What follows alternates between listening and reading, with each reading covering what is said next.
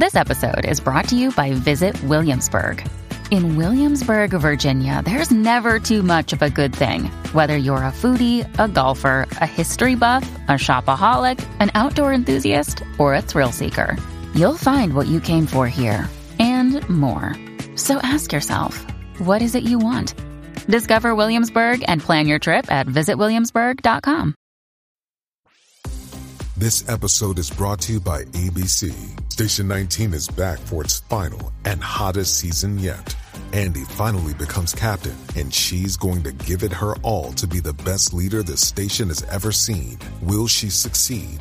Get ready for fiery new romances and high adrenaline rescues. Watch the Station 19 season premiere tonight at a new time, 10, 9 central on ABC and stream on Hulu.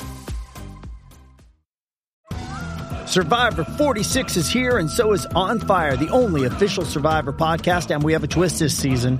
The winner of Survivor 45, Dee will be joining us every week. We're going behind the scenes of the biggest moments, the how and the why things happen, and the strategy and analysis you can only get from someone like me, a Survivor winner. Listen to On Fire, the official Survivor podcast, wherever you get your podcast.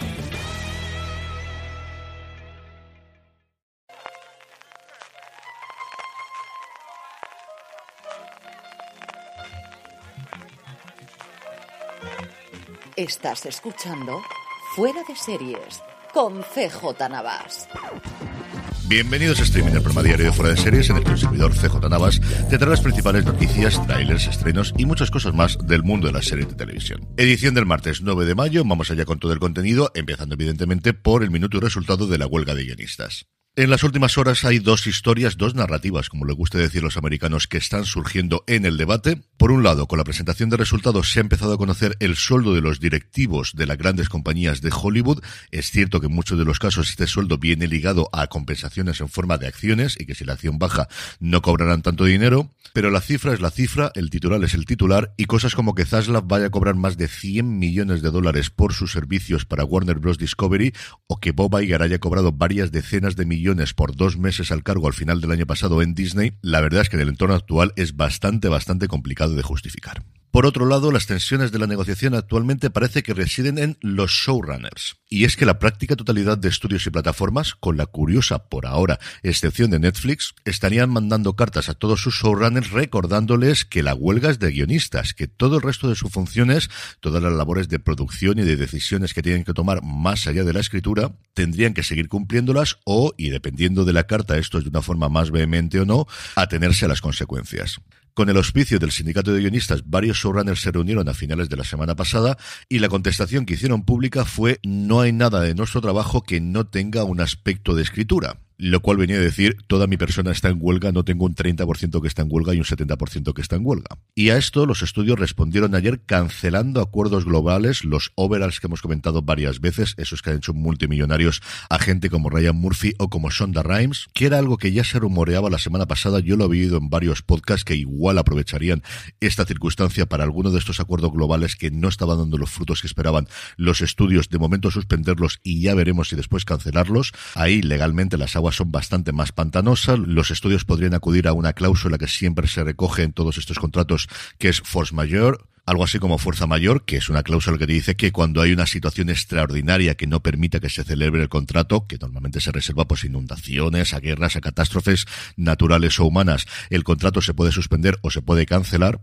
Y como os digo, los estudios estarían explorando la posibilidad de utilizar esta cláusula bien para cancelar o suspender los contratos o sobre todo como arma de negociación. No se sabe aún a cuánta gente afectaría esta decisión, no se sabe qué estudios están poniéndola en práctica, pero sí tenemos la seguridad de que HBO lo está haciendo porque David Simon fue a Twitter a comentarlo públicamente, que era la primera vez después de llevar 25 años con contrato con la HBO en el que este había sido suspendido. Así que como veis, en la anterior huelga de guionistas no se llegó a este extremo. Y terminando con la huelga de guionistas, toca hacer repaso a las producciones que se están viendo afectadas y hoy tenemos nombres bastante importantes. George R.R. Martin ha anunciado que paraban las labores de de preproducción del spin-off de Juego de Tronos sobre las novelas de Dakaneg, la producción de la serie que más ganas tengo de ver en el futuro de Marvel, que es la adaptación de Daredevil Born Again, también ha sido afectada, y por último, la segunda temporada de Separación, que ya había tenido muchísimos problemas, desmentidos por otro lado también por Ben Stiller, pero cuando el río suena por algo suele ser, ha parado también la producción de su segunda temporada y ya veremos cuando se estrena en Apple TV Plus.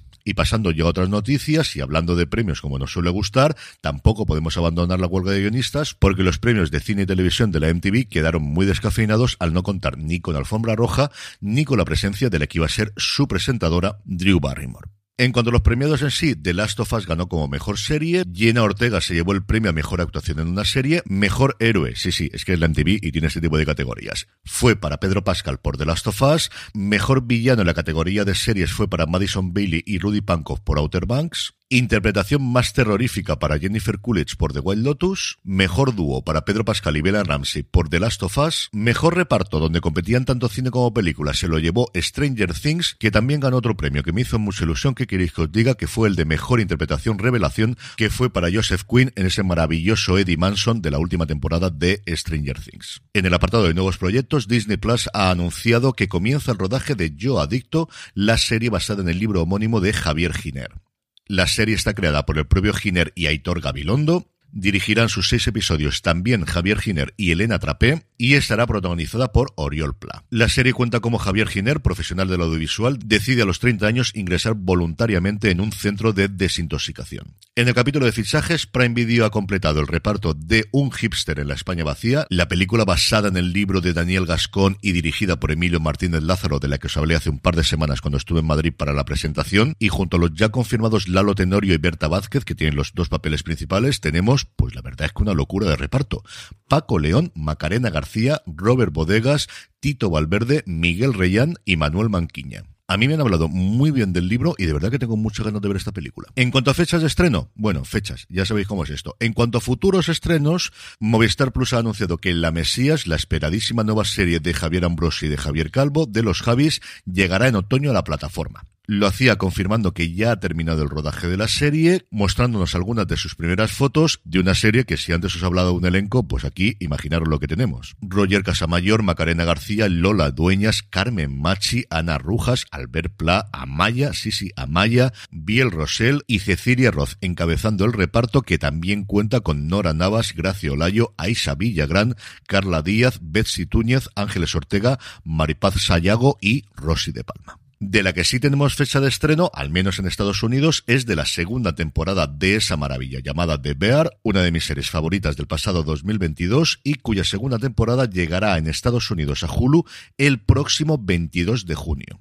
La primera temporada llegó aquí a España, a Disney Plus y a Latinoamérica en Star Plus unos meses después de su estreno en Estados Unidos, así que yo creo que la veremos en septiembre. Ojalá me equivoque y tengamos el estreno mucho más cercano a ese 22 de junio, cuando se podrán ver en Estados Unidos en Hulu los 10 episodios, al igual que la primera temporada, modelo Netflix de todos los episodios de golpe el 22 de junio en Estados Unidos. En cuanto a vídeos y trailers, HBO Max ha mostrado ya el del revival de su serie animada Clone High, un instituto donde van clones de personajes históricos, una premisa muy entretenida. Netflix ha mostrado un vídeo de cómo se grabó la canción principal de La Reina Carlota, una historia de los Bridgerton con Alicia Keys. Y Prime Video ha colgado un vídeo de ocho minutos y medio analizando las diferencias entre el cómic y la adaptación que hizo la plataforma de Invencible, que está muy bien, pero realmente lo que me ha hecho es tener muchas ganas de ver la segunda temporada. En el capítulo de estrenos, martes de filming, las confesiones de Franny Langton.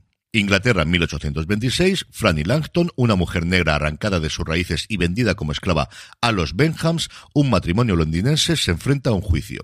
El crimen, el asesinato de sus dueños. Ella no recuerda nada de esa noche, pero está convencida de que ella no ha sido la culpable, porque estaba enamorada de la señora Benham. Y terminamos como siempre con la buena noticia del día y es que ya tenemos las personas que van a ser incorporadas al Salón de la Fama, al Hall of Fame del Rock and Roll en este 2023. Hace muchos años que lo de rock and roll quedó en un segundo plano y realmente lo que tenemos son músicos importantes y la verdad es que no voy a quejarme porque tenemos este año a Rich Against the Machines, a los Spinners, a Kate Bass que ha tenido ese redescubrimiento gracias a Stranger Things, a Missy Elliott y a los dos que más alegría me ha dado que se los diesen, a Willie Nelson y a mi queridísimo, adorado y admiradísimo George Michael. La ceremonia está prevista para el próximo 3 de noviembre. Y con esto concluimos streaming por hoy. Mucho más contenido mañana. Gracias por escucharme y recordad, tened muchísimo cuidado y fuera.